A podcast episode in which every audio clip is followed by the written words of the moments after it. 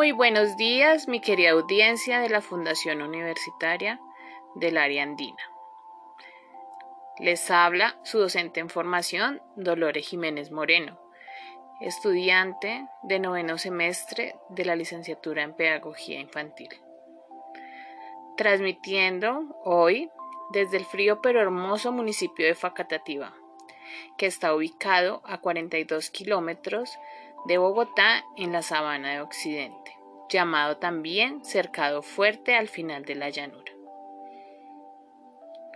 Hoy quiero hablarles de los juegos y planes de nuestra infancia y sé que muchos se van a identificar con este maravilloso viaje por el pasado.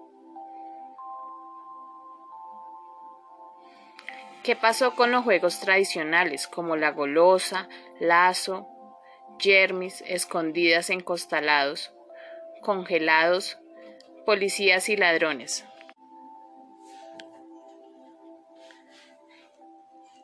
Lo divertido que era, era cerrar la calle y jugar en chanclas, en especial en la noche, cuando una de las mamás era la vigilante que estaba pendiente de todos. Correr espelucados, rojos, jugando hasta que nos daba vaso de tanto correr.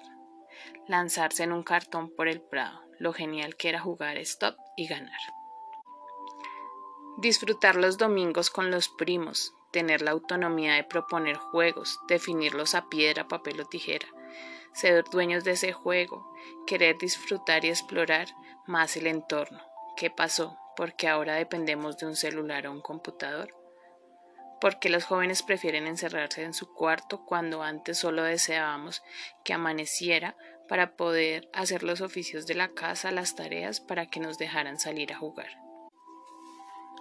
Desear que llegara el sábado para ir a las minitecas que hacían en el salón comunal, a las cuales asistíamos con la mejor pinta y bailábamos sin saber hacerlo. Cuando toda la semana ganábamos puntos con el hermano o primo mayor para que aceptara acompañarlos, para que la mamá nos dejara ir. Las tardes de once con los amigos, donde reuníamos en monedas para pan y refrescos de cincuenta, que mamá decía que eran de agua de la llave pero eran deliciosos.